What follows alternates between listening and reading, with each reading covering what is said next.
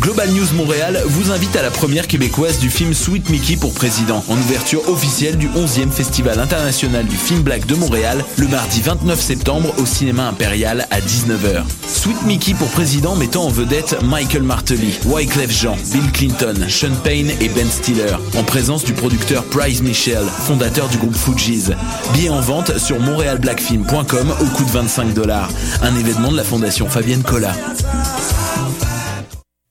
Salut, t'es un jeune créateur professionnel? T'as un spectacle à proposer dans n'importe quelle discipline des arts vivants? T'as jusqu'au 30 octobre pour le faire à vue sur la relève.com. Depuis 1996, Vue sur la relève a servi de tremplin au premier spectacle d'Alex Nevsky, Pierre Lapointe, Vincent Vallière, Fred Pellerin, Evelyne de la Chenelière, Carquois, Lisa Leblanc, moi-même, Sarah Dufour et de nombreux autres.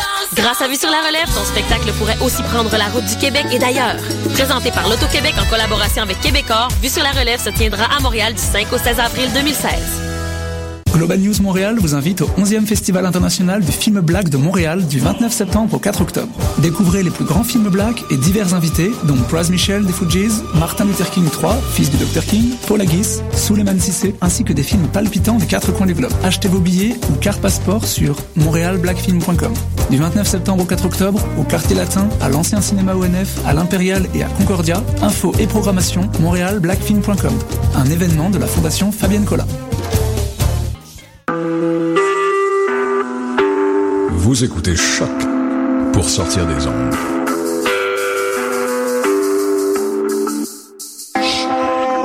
Podcast, musique, découverte. Sur choc.ca.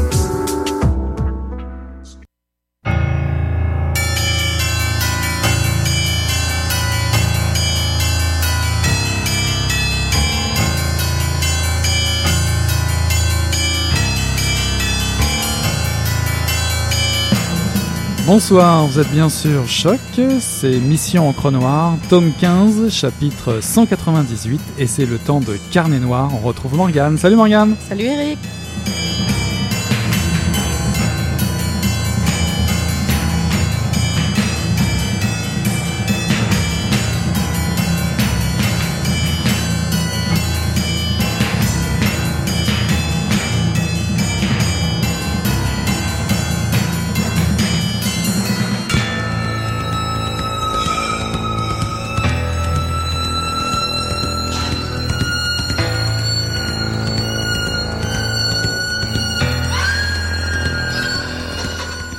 relation qu'entretenaient Laflamme et Arcan, empreinte de respect mutuel, était bizarre.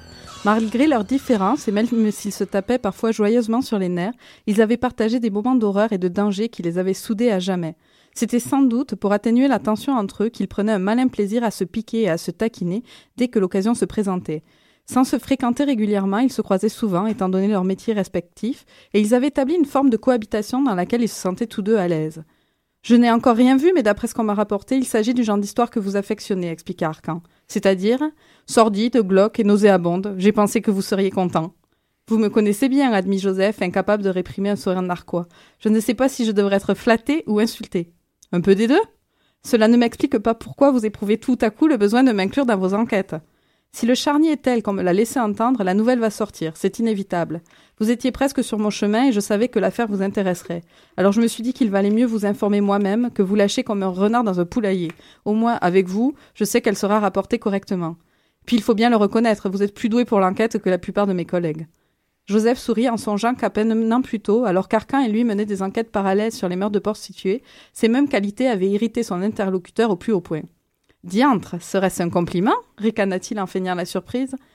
Une simple observation. Ne vous faites pas de fausses idées, rétorqua l'inspecteur. N'oubliez pas que c'est moi qui vous ai proposé de collaborer quand le clan s'est mis à peindre des noirs l'hiver dernier. Au bout du compte, nous nous utilisons mutuellement. Un échange de bons procédés, en quelque sorte, ou du parasitisme. Tout dépend du point de vue. Vous êtes trop bon, dit Joseph, mi-figue, mi-raisin. Je sais, on me le reproche souvent. Je n'y peux rien, je suis comme ça. Merci, c'était un extrait de Maria, une enquête de Joseph Laflamme parue chez Libre Expression Noire, du polar, du polar du noir. Tu es de retour Morgane et c'est un livre qui a été écrit par Hervé Gagnon et ça tombe bien. On a eu la bonne idée ce soir d'inviter Hervé Gagnon dans nos studios. Bonsoir Hervé. Mais bonsoir. Alors dis-moi Morgane, qui est Hervé Gagnon?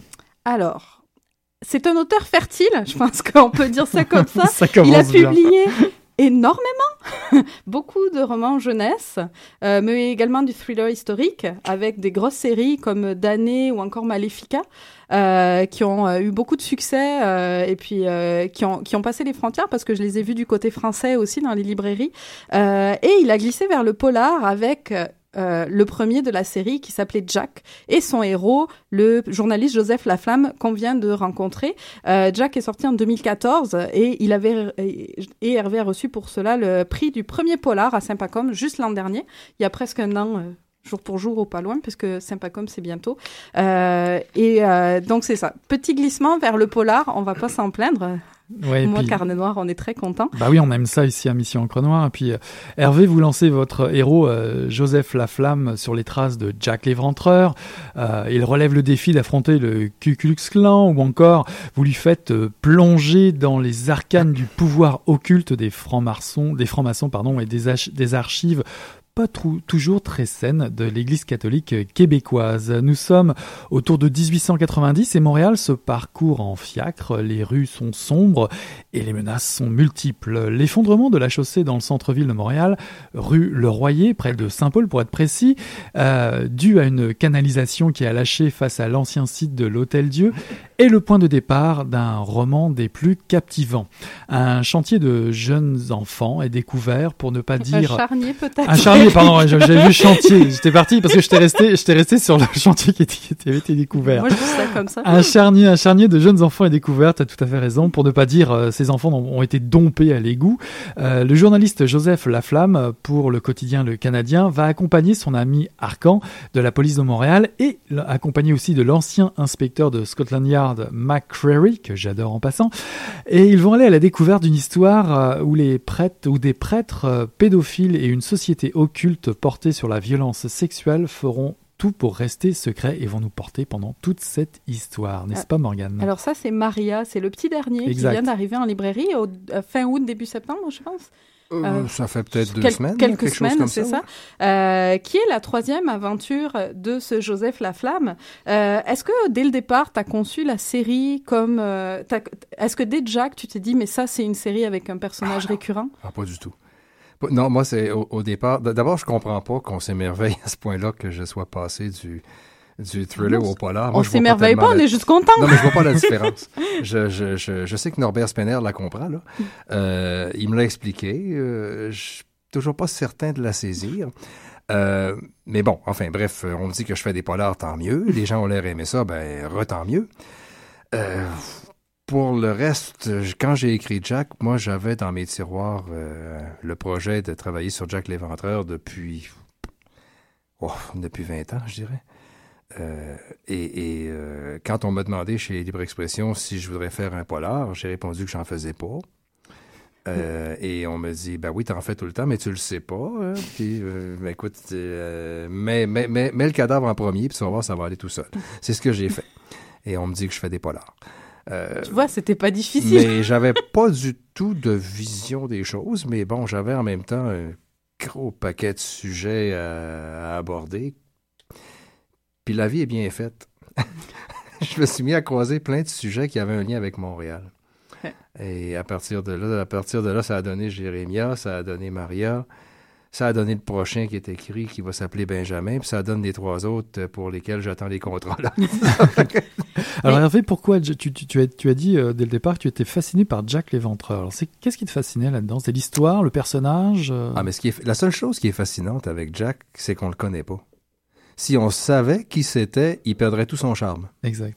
C'est c'est seulement l'inconnu qui est fascinant, ce qui fait que la franchise Jack l'Éventreur est tellement rentable. Écoute, il y a des milliers de bouquins qui prétendent avoir identifié Jack l'Éventreur.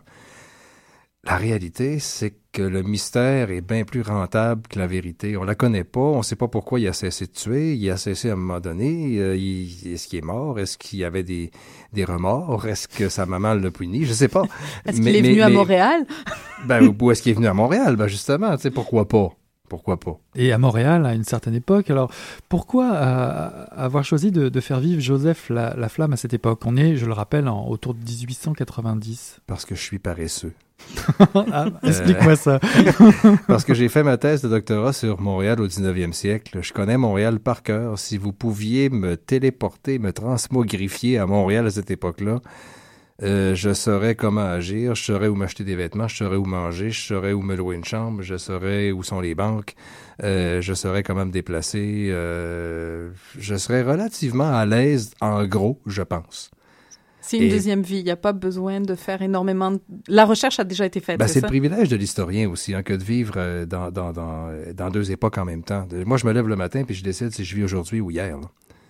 Euh, généralement, hier est pas mal plus le fun qu'aujourd'hui, euh, à plusieurs égards. Pour écrire, en tout cas. Euh, ça me rend la vie plus difficile parce qu'il n'y a pas d'Internet, il n'y a pas de cellulaire, il n'y a pas de voiture, il n'y a pas d'avion, il n'y a pas de téléphone, il n'y a pas de radio, il n'y a pas de télévision, il n'y a rien. Aurais-tu vraiment eu le goût de vivre à cette époque-là Euh, non. Moi, quand, quand les gens me. Tu sais, des fois, tu- je me promène euh, parce que j'ai des amis qui font ça, puis de temps en temps, je me laisse, me laisse convaincre d'aller faire semblant que ça m'intéresse et je vais voir euh, des, des, des gens qui font du, médi- du médiéval, là, Mm. grandeur nature, puis qui se tapent sur la canisse avec des épées, là. Et euh, il y a toujours quelqu'un qui va me dire Mais, ah, Moi, je suis né à mauvaise époque, j'aurais, voulu vivre à cette époque-là.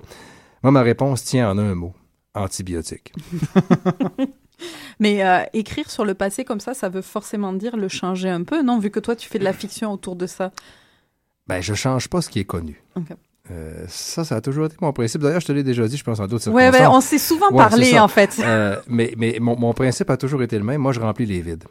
Ce qu'on connaît de l'histoire, c'est tellement peu de choses. Quand on regarde concrètement ce qu'on a retenu de l'histoire, on n'a jamais, pour qui que ce soit, sauf peut-être pour Louis, pour Louis XIV, parce qu'il y avait son médecin qui tenait un journal quotidien de, de, de, de la vie de Louis XIV. Mais à part ça, quels sont les personnages historiques dont on connaît le quotidien dans le moindre détail du, lever au coucher?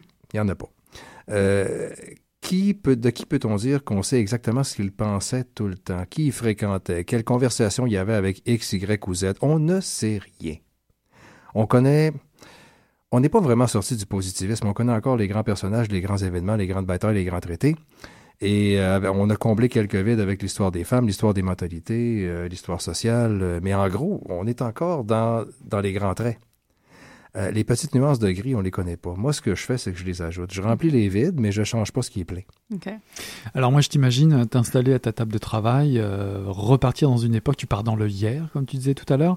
Euh, donc, quels sont tes obstacles majeurs comme ça, te transposer dans une époque euh, lointaine, à Montréal en 1890 Bon, Il n'y en a pas, mais c'est Dans l'absence de cellulaire, peut-être, pour Non, résoudre mais- non, mais- certaines enquêtes? Honnêtement, pour moi, l'écriture est une chose facile. Euh, je peux pas dire que je souffre à écrire. Euh, je dirais que ma seule souffrance, c'est de pas, de pas être capable d'écrire plus vite. Il y a des fois que je... tout, tout est là, mais j'aimerais ça le finir en trois jours. Puis je peux pas. Tu sais, c'est 4, 5, 6 mois de travail à chaque fois.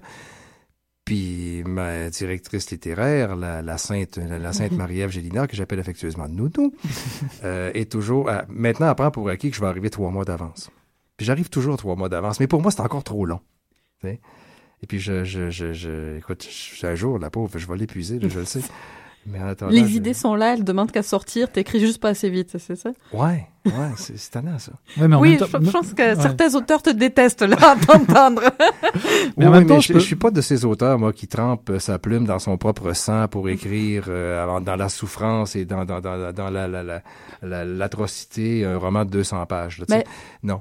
Est-ce qu'il y a quand même des choses, vu, vu le choix euh, de- d'époque que tu as fait, des idées que tu te gardes, qui te viennent de, de thèmes, de, euh, d'histoires où tu te dis, ça, ça marche pas pour un, un- un, euh, Joseph Mais je me garde ça Ben pour autre chose. Ben oui, ben oui, toujours. Donc, Là, je suis en train de faire, euh, je prends une pause, une petite pause de la flamme parce que j'en ai écrit quatre en deux ans quand même. Là. Euh, Puis bon, ben, parce que j'ai pas de contrat encore pour les trois autres. Ils devraient arriver comme lundi prochain. Euh, Entre-temps, j'en ai profité pour me lancer dans, pour retourner un petit peu à, pas mes premières amours, mais ma première pratique. Ça fait longtemps que j'avais pas fait de jeunesse. Ok. Et puis, euh, comme euh, ma, ma première directrice littéraire, euh, pas en première, ma deuxième, mais une avec qui j'ai eu beaucoup, beaucoup de plaisir, avec qui j'ai fait Danny, entre autres, Mhm. euh, Pascal, Pascal Morin, qui, que j'appelle Dame Terrible, est rendu maintenant chez, chez Recto Verso, puis il m'avait demandé, écoute, j'aimerais ça que tu me fasses un jeunesse. Alors, on a négocié ça pour un jeune adulte, elle voulait de l'horreur, on a négocié ça pour de l'horreur historique. Et euh, finalement, je fais à peu près la même chose que je fais tout le temps, c'est-à-dire un suspense. Pour un public. Non, non, mais peu importe le genre qu'on me demande, peu importe le genre que j'ai le goût de faire, ça, ça vite toujours la même affaire. Dans le fond, on va écrire toujours le même livre. Avec des histoires différentes. Ben oui, mais- c'est ça. Mais Et un public différent dans ce cas-là. ben, Un peu. Qui pourra plaire à des adultes, bien ouais, sûr, j'imagine. je, je, je crois pas, moi, qu'on puisse, euh, qu'on puisse écrire autre chose que ce qu'on sait écrire. Euh, on m'a déjà demandé, sans rire, si je, je voudrais contribuer à une série de romans érotiques. Alors, quand j'ai eu fini de rire, j'ai dit non. Euh, ça m'a pris quelques, quelques minutes avant de retrouver mon souffle. Et euh, j'ai expliqué le plus sérieusement du monde, en deux ricanements, c'est juste pas moi et que, tel Brassens, je ne montre mes organes procréateurs qu'à mes femmes et à mes docteurs. hein.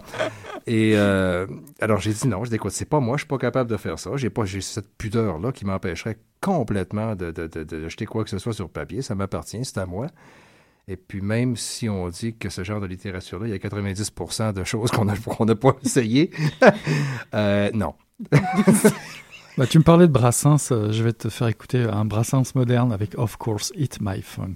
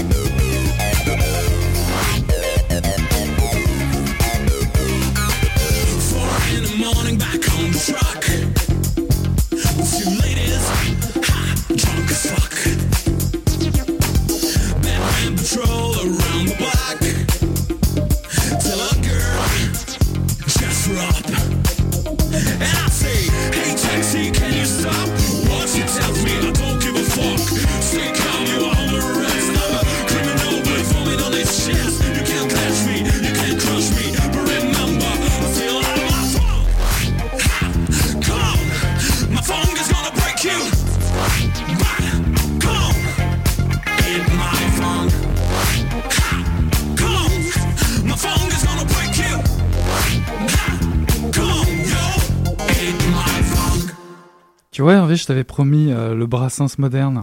Ben oui, c'est Oui. c'est- c'est ce que j'ai constaté. Insistons sur le moderne. Euh, il s'appelle Of Course et euh, je vous encourage à aller le voir sur scène euh, très bientôt. C'est vraiment très très bon. Bah écoute, de retour dans le studio avec Hervé Gagnon, Morgane. Alors, on avait d'autres. En fait, pendant que la Ah, musique oui. jouait, pendant que nous on continuait de discuter. Oui. Donc et- t'as mangé la feuille, tu sais plus ce que tu dois. Non, je sais très bien ce que je veux demander. Mais toi, t'avais une question que tu lui as posée hors antenne et qu'on veut la réponse en Ouais, antenne. ouais, euh, pour tout vous dire, euh, très chers euh, auditeurs auditrices, Hervé m'a pogné avec ma question. Il n'était pas censé l'entendre.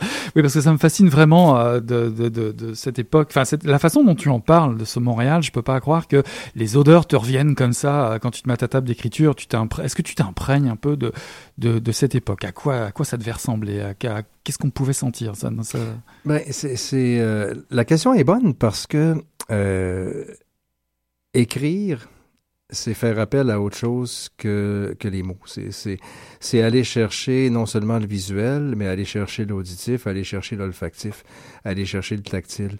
Euh, ce qui fait que, je pense en tout cas, ce qui fait que le- le lecteur se sent transporté à cette époque-là, c'est qu'on fait appel à toutes sortes de sens et toutes sortes de mémoires. hein.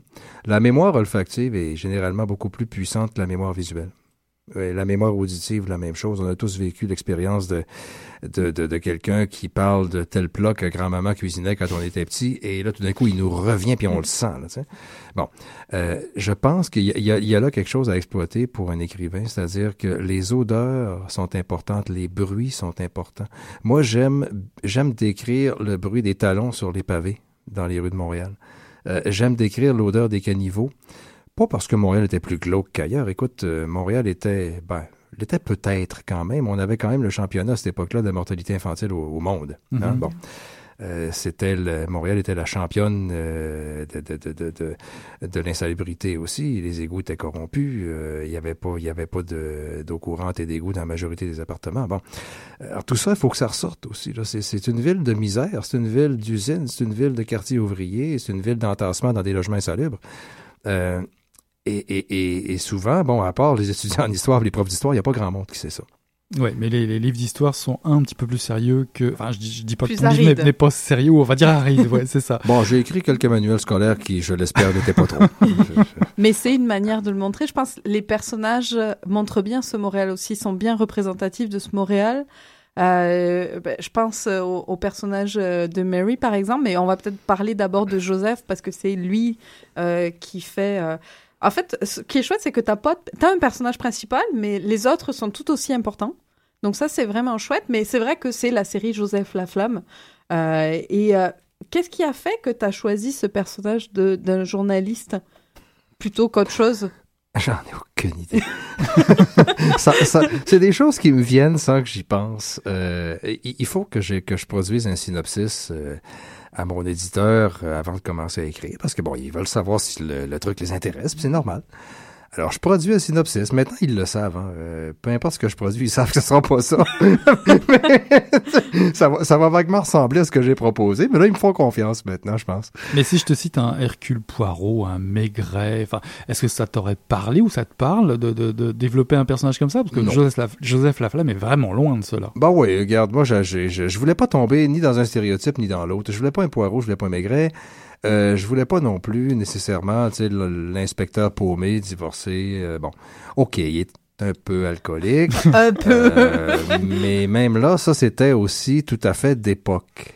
Cette consommation de gin et de whisky, c'est tout à fait d'époque. Il déroge pas tant que ça, là. Et remarquez qu'il n'est pas le seul à boire. hein. Souvent, ils sont tous autour de la table, puis la bouteille descend. Bon. Euh, mon fils me dit un jour, il, dit, il avait lu Jack, il dit, j'ai jamais autant bu de ma vie quand, quand j'ai lu ton livre. Euh, mais euh, comment, je- écoute, j'avais pas le coup d'un policier. Euh, et bon, euh, qui enquête à part un policier? Il, reste pas mal juste les journalistes. Puis bon, j'ai poussé, j'ai forcé la note un peu. Il y avait pas tant de journalisme d'enquête que ça dans le Canadien. Ah, je dirais même qu'il y en avait presque pas. Il y avait, bon, de temps en temps, un petit scandale politique, mais bon, ça c'est normal. Il n'y a rien qui change. Puis ça change, puis c'est pareil. Pour le reste, honnêtement, regarde, j'avais seulement le goût d'avoir quelqu'un qui avait de la liberté d'action. Et qui avait, euh, ben, c'était peut-être pas volontaire, mais il sert aussi à ça, Joseph. C'est le témoin euh, des, de, du Montréal de l'époque et il Ouais. le raconte. Ouais. Ce que ferait pas pour forcément un policier. Non, mais eh, bon, il y a quand même, il y a quand même son, son, son copain Arcan, ben son copain, son, son, son, son, son espèce d'alter ego, hein, On a vu dans qui est un peu, euh, qui est un peu inspiré de la relation que j'entretiens avec mon ami Chabin dans le fond. Je veux dire, ils, ils- ils rebondissent l'un sur l'autre un petit peu comme on le fait nous-mêmes. Là. Bah, ils rebondissent tellement qu'ils rebondissent dans tes livres aussi. Ah ouais. c'est- Parce que le personnage de Chabin, euh, Oui, ben oui, je sais. Oui, ça c'était une blague. oui, ça, Ça, c'était on vraiment sait. une blague. C'est que dans le tome 2, on s'est dit en riant, on va se faire un caméo. Alors voilà, on s'est fait un caméo, puis c'était très drôle. Le problème, c'est que je suis pogné avec. il, est dev- il est devenu un vrai personnage. Non d'une pipe, je suis pogné avec le Mais secrétaire Chabin. Lui aussi, il, il- y a Hervé Gagnon dans le sien. Oui, je sais, mais lui, le- mais lui, il l'a largué après, là. Oh, ben, Mais moi, je suis pogné avec mon moustachu, mon moustachu patibulaire depuis ce temps-là, là. Il doit être à l'écoute. Bonjour, Laurent. Ouais, ça- sauf que Laurent, fait- c'est peut-être plus à l'aise avec des meurtriers, toi plus avec des journalistes. Donc c'est peut-être plus difficile de se débarrasser d'un journaliste, qu'est-ce que t'en penses? Mais tu sais que j'ai- j'ai j'ai fait lire Maria à Laurent en disant, j'espère que je vais te choquer un peu. Oublie Et- ça. Et euh, il m'a répondu, après, il, a- il a dit qu'il a lu ça dans une journée, puis il m'a répondu, regarde, c'est- il essaie pas de me choquer. Sois un bon garçon. T'es- toi, t'es du genre qu'on présente à sa mère. Je dis, OK. Est-ce un compliment dans la bouche de Dans, Laurent dans la bouche de? Chabin, je suis loin d'être certain que c'est un compliment, mais enfin, je, je, je, je- je- j'ai pris mon trou, finalement.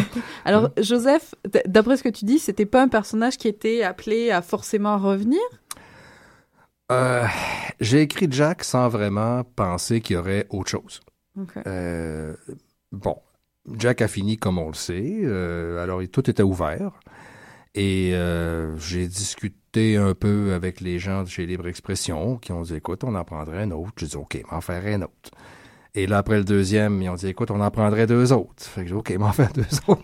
Parce qu'il y avait quand même beaucoup de pistes ouvertes. Moi, je passe à Joseph qui, euh, dans Maria, justement, euh, nous dévoile une partie de son, de son passé Ouais. qu'on devinait dès Ouais. le départ. Ouais. Donc, tu avais quand même euh, laissé plein de choses, plein de petits détails ouverts qui te permettaient de pouvoir continuer en série. Ouais, mais j'aurais pu arrêter aussi. hein. J'aurais pu Oui, terminer ça- ça, là, puis ça aurait rien changé.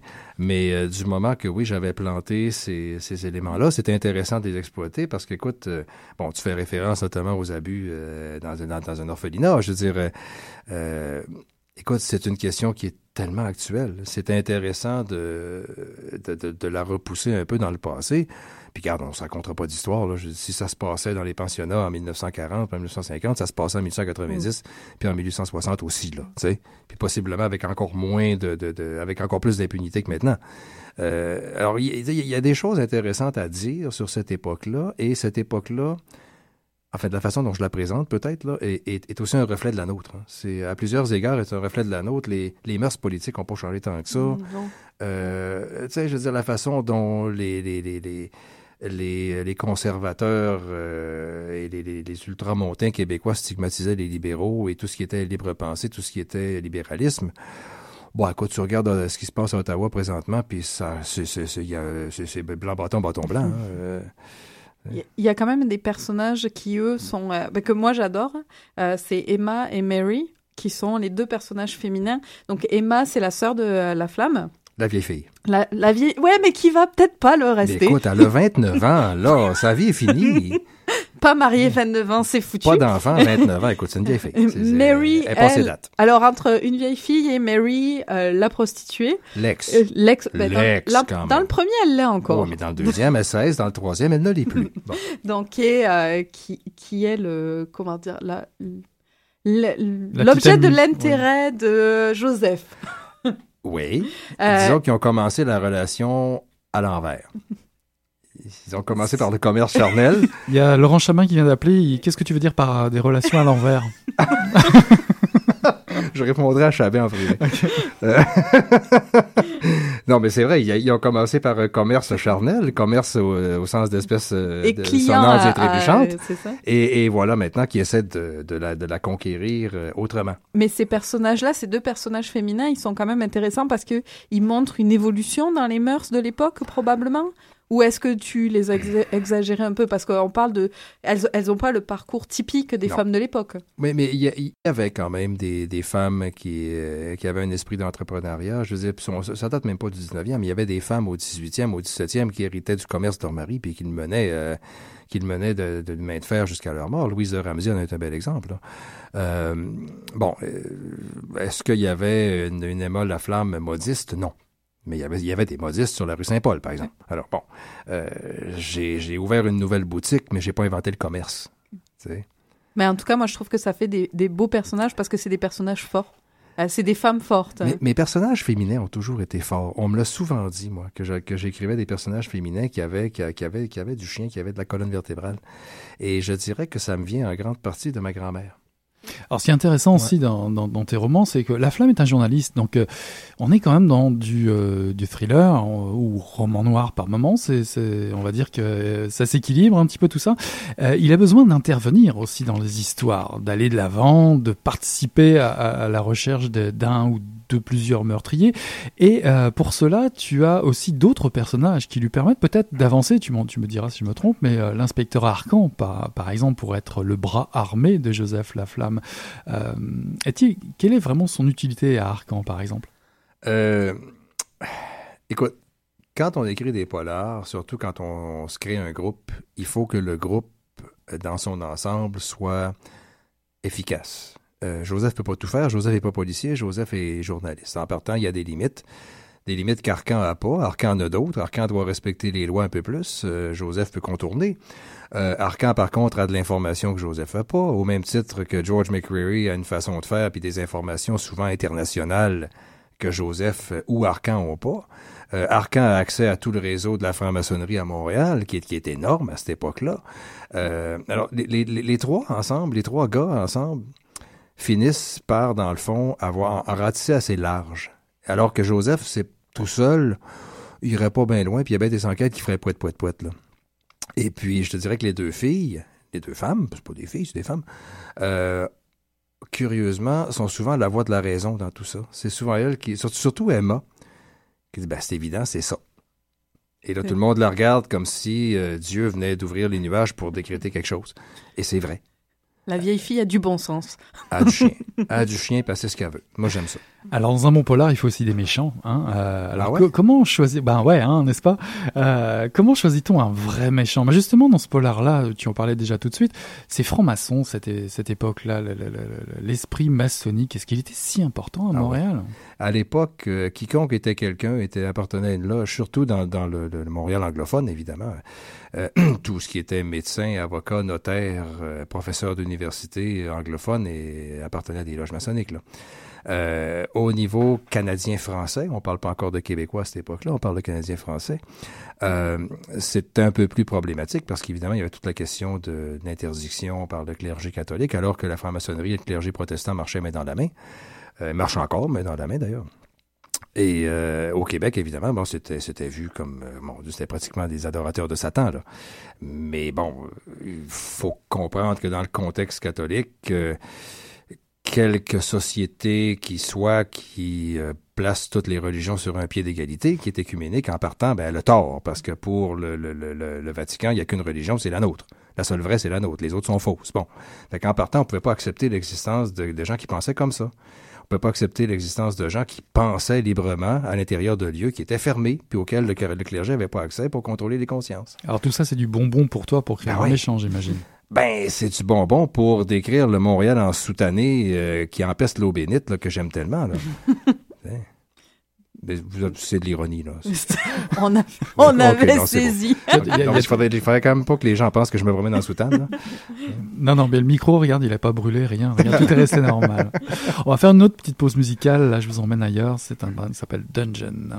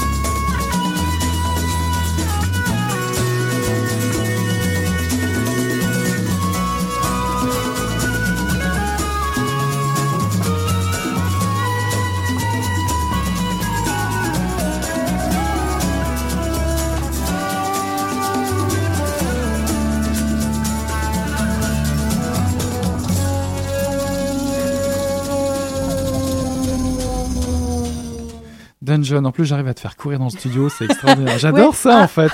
Oh, euh, oh 16 secondes C'est marrant, mais je cours. Pour retrouver euh, notre invité ce soir, euh, Hervé Gagnon. Nous sommes ravis de te recevoir ce soir pour euh, ton livre Maria, je répète, paru aux, aux éditions Libre Expression Noire. Alors, tu nous parlais juste avant la pause du musical des méchants.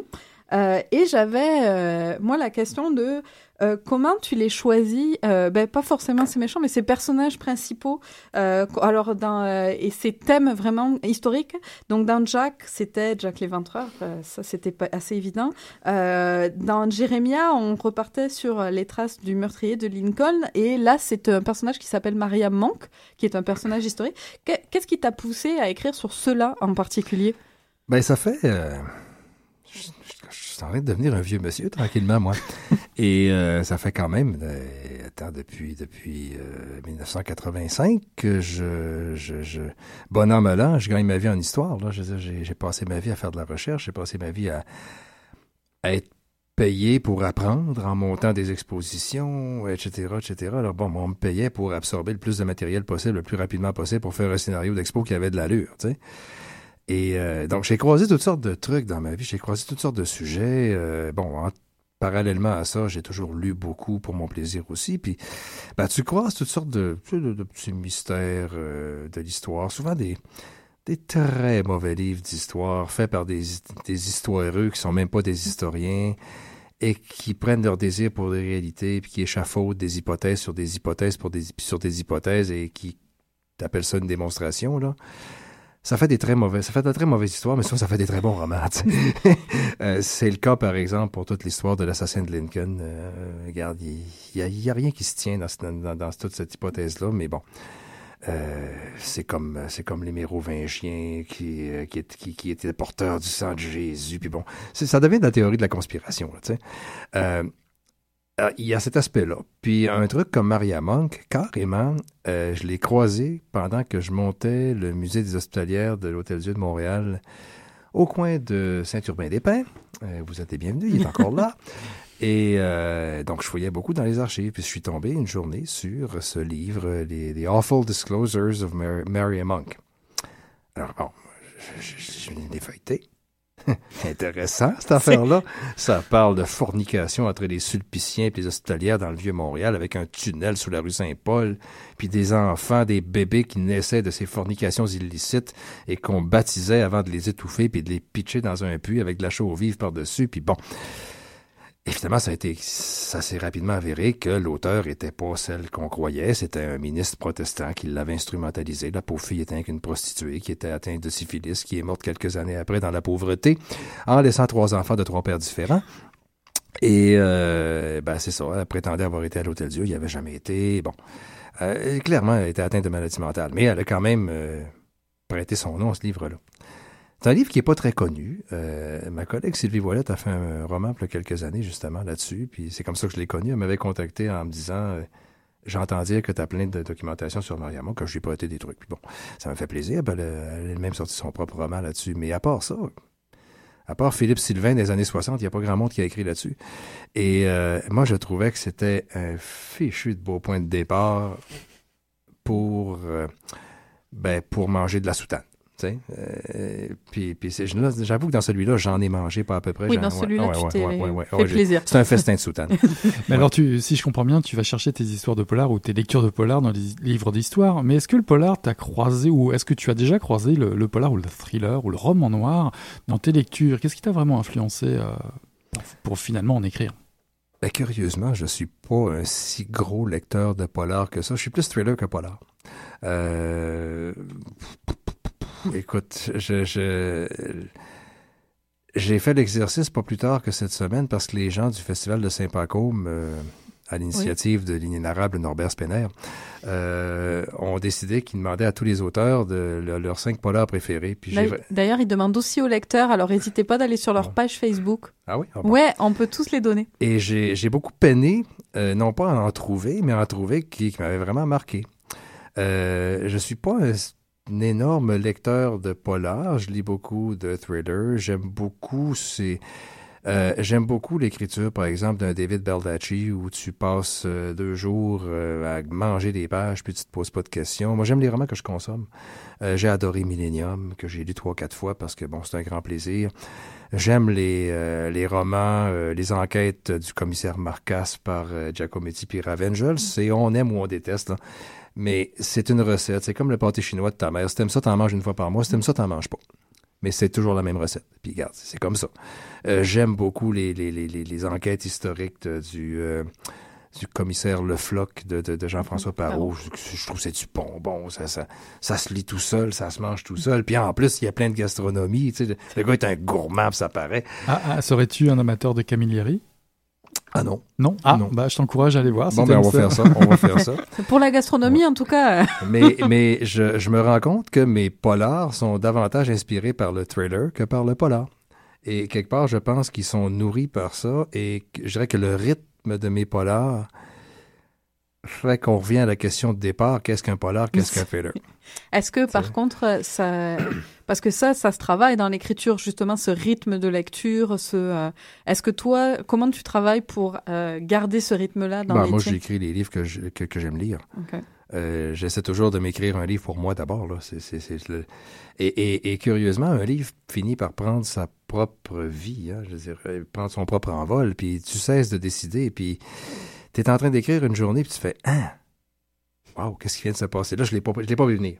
C'est comme se raconter un gag puis le rire parce que tu le connaissais pas. C'est- c'est c'est- c'est invraisemblable, mais ça marche. Puis tous les auteurs vont vous dire qu'à un moment donné, c'est les personnages qui décident. Mais C'est si- vrai, ça. D'où, si je comprends bien, le synopsis de départ qui n'a rien à voir avec l'objet d'arrivée. Synopsis de départ, c'est un exercice de style. là. Euh, tous les éditeurs vont vous le dire. Euh, on essaie de le respecter dans l'esprit, mais bon, je dis parce qu'en cours de route, on a des bonnes idées. Tu sais. Donc toi, t'es pas quelqu'un qui travaille avec un plan très fixe et où le plan étant fait, le roman. un plan, là, j'ai j'ai écrit un plan une fois dans ma vie. Ça m'a pris trois semaines. J'ai planifié 54 chapitres. Au chapitre 3, j'étais rendu ailleurs. C'est trois semaines de ma vie que je ne reverrai pas. C'est- c'est- c'est- on aurait pu m'anesthésier pour trois semaines, ça aurait été pareil, j'aurais tout perdu. Là. Donc Alors- plus jamais de plan. Plus jamais de plan. Je travaille sans plan. filet et sans plan. Et garde, c'est un acte de foi euh, à chaque début de, de manuscrit. On espère que ça va se finir. Euh, On le sait pas. Donc, est-ce qu'il y a des. Si je comprends bien, c'est que Joseph Laflamme, finalement, euh, t'habites à certains moments de, euh, de ta vie. Est-ce qu'il y a des moments de, je sais pas, où tu te rends oh, Joseph Laflamme verrait ça comme ci, comme ça Ça t'arrive, ça? Non, ça arrive aux autres. Ah J'arrête pas de recevoir des courriels de collègues. euh, tu pensais à ça pour la flamme? Euh, tu connais-tu tel sujet pour la flamme? Euh, hey, de la flamme, qu'est-ce qu'il dirait de ça? Je sais pas. Est-ce que est-ce que t'as déjà eu des idées qui sont arrivées comme ça par par ce biais-là où tu t'es dit ah c'est pas idiot ça, j'en ferais peut-être quelque chose ou non Ben euh, oui, justement, dans Maria. Dans Maria, le, le, le couvent de l'ordre de la Sainte Face, ça a vraiment existé, cette affaire-là, mais moi, je ne savais pas. Et c'est le graphiste chez Librex qui a envoyé ça à mon éditrice en disant, regarde, il me semble que lui, il aimerait ça une folie comme ça. Et elle, elle m'a envoyé ça, c'était comme un, petit article dans un blog. Que c'est ça, cette folie-là, que je connais pas? Ben, donc, regarde, je suis insulté noir, c'est quelque chose que je connais pas. Ben là, je me mets à fouiller. Et là, j'ai répondu à Marie-Ève dans la journée, dit, OK, c'est dans le prochain, ça, ça fit parfaitement avec ce que je prévoyais faire. Et écoute, ça m'a été donné sur un plateau d'argent, puis ce docteur Lapaye, euh, bon, enfin, il semble avoir vraiment existé. Puis en plus, c'était au coin de Catcart puis Sainte-Catherine. C'était juste à côté chez Livrex. comme si c'était passé. Fait que, non, mais il y, a- il y a des hasards comme ça. Puis il y a, il y a- il y a des... Il y a des hasards qui arrivent qui font que le- tu sais que le roman est dû. Tu sais que le roman doit exister parce que les circonstances te facilitent la vie. et que ça continue d'avancer et de couler dans l'écriture. Ouais, ouais. Et au niveau de l'écriture pure, peut-être pas du, du, euh, de la construction de l'histoire, mais de l'écriture, est-ce que tu es plus euh, quelqu'un qui travaille chaque mot? Parce que on, on a souvent des discussions sur l'écriture à Knowlton quand on se croise chaque année euh, avec une grande différence. Il y a des auteurs qui euh, sont vraiment dans le minutieux, dans mot après mot. Tu as ceux qui racontent des histoires qui se laissent porter aussi par leurs histoires pour l'écrire. Toi, tu es de quelle Ah, école? moi, je, je me laisse résolument porter. Euh, J'ai des collègues qui, qui, ont, qui ont une écriture chirurgicale que, que j'admire. Euh, euh, moi, je suis pas capable de faire ça. Il faut, faut, faut que ça sorte, faut que ça bouge, faut que ça roule. Je m'ennuie. Suis pas vrai, je vais faire une page par jour. Écoute, j'ai des deadlines à respecter. Puis, euh, regarde, euh, je veux vivre. Là. Et trop d'idées dans la tête, ça, on n'a pas le temps de le Ben, écoute, je sais, je sais pas, il me semble que je suis capable d'écrire 8, 9, 10 pages par jour, là, tu sais, c'est pas si difficile que ça. D'ailleurs, je commence à avoir des fantasmes sur tes romans. Euh, euh, je suis en train de fantasmer sur des courses-poursuites de fiacre dans Montréal. Mais dis-moi, Knowlton, euh, tu as du plaisir à Knowlton Ça Ah se oui, passe ah bien? oui, c'est, c'est un événement extraordinaire. D'ailleurs, je, je vais y être encore là, au, mois de, au mois de mai prochain. Là. Il semble que je vais donner notre classe de maître. Je sais pas trop sur quel sujet, j'ai oublié. Je pense, que c'est, je pense c'est mon expérience d'écrivain, tout simplement. Je sais pas trop. Parce que l'année dernière, ben, je l'avais raconté à l'antenne. Je raconte chaque année mon festival de Knowlton. Tu nous avais parlé pendant une heure, voire une heure et demie. Euh, c'était, une heure dans un sauna et 15 minutes de questions. C'était Euh, sur, sur Jack Ouais, l'Éventreur. ouais, ouais. Euh, qui Avec photo à l'appui. Oui, C'était oui. absolument charmant. Je me souviens, Ouais, au petit matin. C'est, C'est c'est drôle. Ouais, à, à 9 h le matin, j'avais des photos de cadavres éventrés, moi. C'est... Est-ce que vous portiez la soutane Non. Ah non, oui, bah non. J'aurais eu chaud. J'aurais eu chaud. Mais c'est ça l'esprit Knowlton, des Ben, photos de cadavres non, non, à écoute, 9h du matin. À 9 h du matin, tu regardes des photos de cadavres avec ton café dans les mains, là. Il y, a- y a- qu'à Knowlton que tu peux faire ça. Est-ce que euh, des, des, euh, Knowlton, ben, il y a Sympacom aussi qui s'en vient. Excusez-moi, Bah oui. je perds mes mots. Euh, parce que je voulais dire un petit mot avant la fin de l'émission sur euh, plein d'informations comme ça, polar, et qui te concernent en plus. Bah donc oui, c'est fun. parce qu'Hervé Euh, Gagnon est euh, Finaliste. finaliste. euh, du prix Sympacom qui va être euh, donné samedi soir, samedi euh, le 3 octobre. Euh, on va prendre. On sera tous les deux dans le bas du fleuve ce week-end. On Ouais. sait où on est ce week-end. Euh, les finalistes, euh, je voulais les annoncer. Donc c'est Jérémia, euh, qui est le deuxième de Joseph Laflamme, puisque tu pub- t'écris tellement, tu publies tellement que cette année il y en a eu deux. Il y a eu Jérémia au printemps, je pense. j'en sors deux par année. C'est ça. Puis Maria est sortie plus récemment, mais c'est Jérémia qui a été qui, a, qui, a, qui a été lu pour le prix. Je- Maria est sortie trop Pour tard. les deux prochaines années, on planifie euh, un printemps-automne. Euh, Il y a euh, Denis qui est euh, un roman de Anna Raymond Gazaille, qui est publié chez Leméac, qui est aussi le, deux- le, le deuxième volume d'une série qui met en scène une équipe de policiers à Montréal. Et le troisième, c'est L'affaire Miotis de Luc Chartrand chez Québec Amérique. Donc, euh, je rappelle qu'il y a plusieurs prix qui vont être donnés ce soir-là. Le prix coup de cœur euh, du club de lecture de la bibliothèque Mathilde Massé, le prix du premier polar que tu avais obtenu pour Jack l'an dernier, des prix de nouvelles et le grand prix du polar de Sympacom. Et je voulais aussi euh, la- un nouveau prix qui va être donné à Sympacom. Alors ça, c'est la libraire qui est bien contente. C'est que euh, Sympacom s'est euh, associé avec les LIC, les librairies indépendantes du Québec, euh, pour qu'il il y ait un prix du polar des libraires aussi. Mais comme euh, on avait déjà un prix polar québécois, eh ben, les libraires, eux, ils ont décidé de donner un prix international du roman policier qui sera remis le même soir. Euh, c'est un jury de libraires qui va essayer de nous donner le meilleur roman policier international publié dans l'année. Euh, les finalistes cette année, ce sont euh, Yussi Adler-Olsen euh, pour l'effet papillon, donc Yussi- euh, aux éditions Alba Michel, Yussi qu'on a qu'on avait déjà rencontré. Euh, Temps glaciaire, le Fred Vargas de l'année, parce qu'elle, c'est un parent et pas deux parents, euh, chez Flammarion, et Les Temps sauvages de Yann Manouk, euh, qu'on a aussi rencontré à Knowlton, avec grand plaisir. Ils sont parce tous que- drôles. hein, Les trois sont drôles. ou- ou- et qui est un roman sorti chez Albin Michel. Euh, puis je voulais très rapidement, parce que je trouve que c'est important, moi ça fait 4-5 ans que je vais euh, à, Knowlton- à Sympacom chaque année. Et à Knowlton. Puis, euh, et à Knowlton, mais là c'était de Sympacom euh, euh, que je voulais parler. Ça fait 14 ans que le festival existe. Et euh, malheureusement, c'est euh, cette année, ce sera sur une note un peu triste que ça va débuter, puisque devait avoir lieu le lancement du premier polar euh, du fondateur euh, du, euh, de la société du roman policier de Sympacom, qui est un homme qui s'appelait Jacques Meyer. Ça faisait longtemps qu'il voulait publier son polar. Il l'avait enfin écrit et il est malheureusement décédé quelques semaines euh, avant le, le, euh, festival. Mais je suis sûre que euh, les organisateurs vont lui prouver que euh, après 14 ans le festival va toujours aussi bien les auteurs sont toujours aussi contents puis que euh, on peut enfin euh, on peut continuer de fêter le polar euh, québécois avec euh, grand plaisir Euh, donc c'est ça c'était ma petite touche ce week-end qu'est-ce qui se passe? Iro- ironie du sort, d'ailleurs, à Saint- à Saint-Pacôme, on nous fait dormir dans un presbytère. Imaginez mon tournant. Ouais. Bah d'ailleurs, c'est puisque vous allez tous et toutes vous précipiter dans votre librairie indépendante préférée pour euh, trouver Maria d'Hervé Gagnon et certainement les autres, ça j'en suis sûr, vous allez devenir addict comme on dit, ou accro.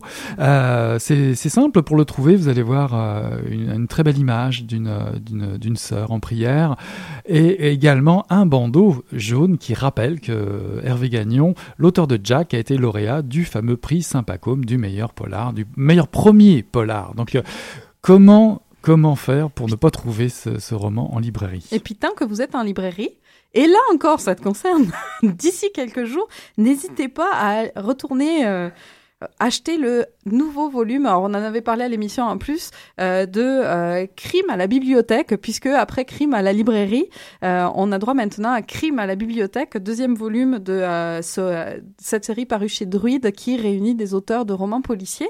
Euh, cette année, je pense que vous êtes 17 Quel- Je, oui, crois il que me semble que c'est ça, 16 ou 17, oui. et tu en fais partie Oui, j'en fais partie et c'est dirigé, c'est dirigé par, par, Rich- Richard Mignot. Richard Mignot qu'on et avait moi, je me suis amusé à faire une histoire, une petite nouvelle où l'inspecteur s'appelle Richard et le sulpicien s'appelle Mignot. Est-ce y a, euh, est-ce que Joseph est dans le coin?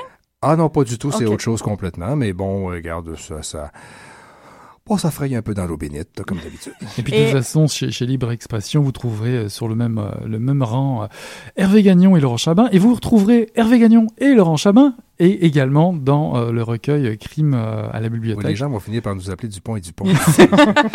Est-ce que c'était une belle expérience, écrire une nouvelle? J'avais jamais fait ça, je savais pas comment faire ça, une nouvelle, moi. Fait que j'ai acheté le premier tome, le, le premier recueil, puis j'ai lu les nouvelles.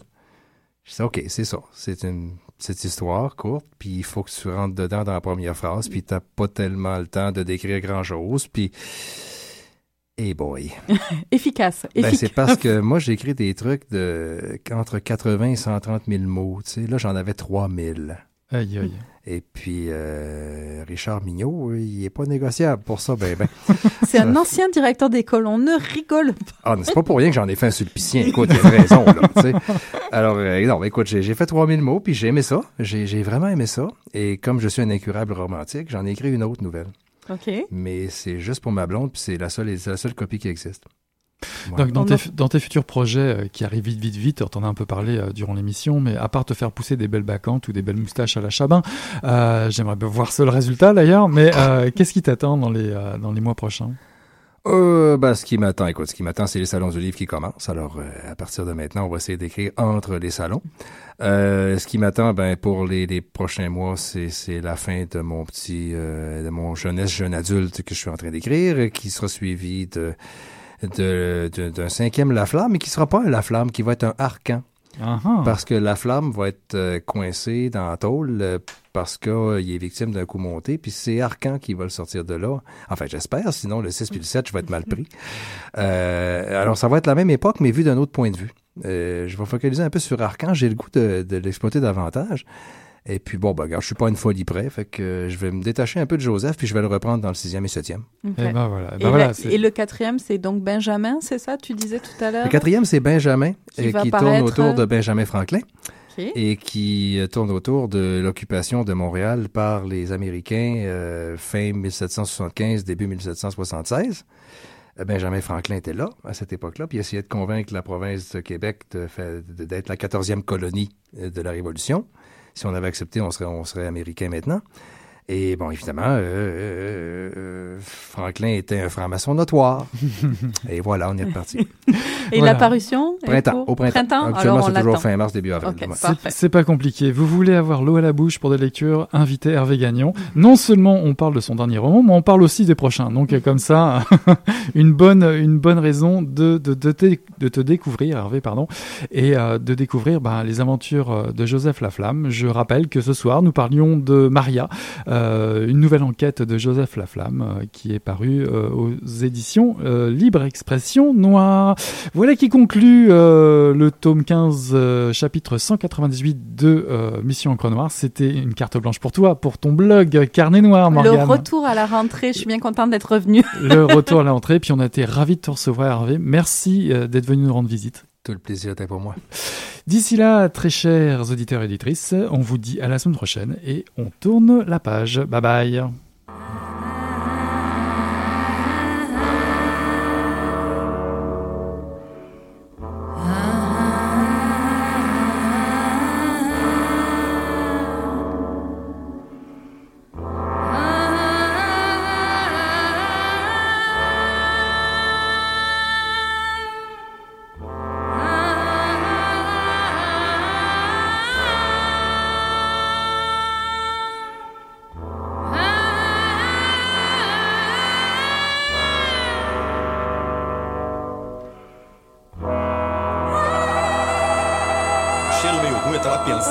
Coisa e fedeu as coisas. Pô, mas o negócio tava bom, bicho. O negócio tava bom, só quando ele tava tão entupido. Gostoso! Quem diria, hein? Greta Garbo acabou de irajar, hein? É, mas eu tava falando pra você, né? Depois que eu passei a me sentir, aí o negócio ficou diferente.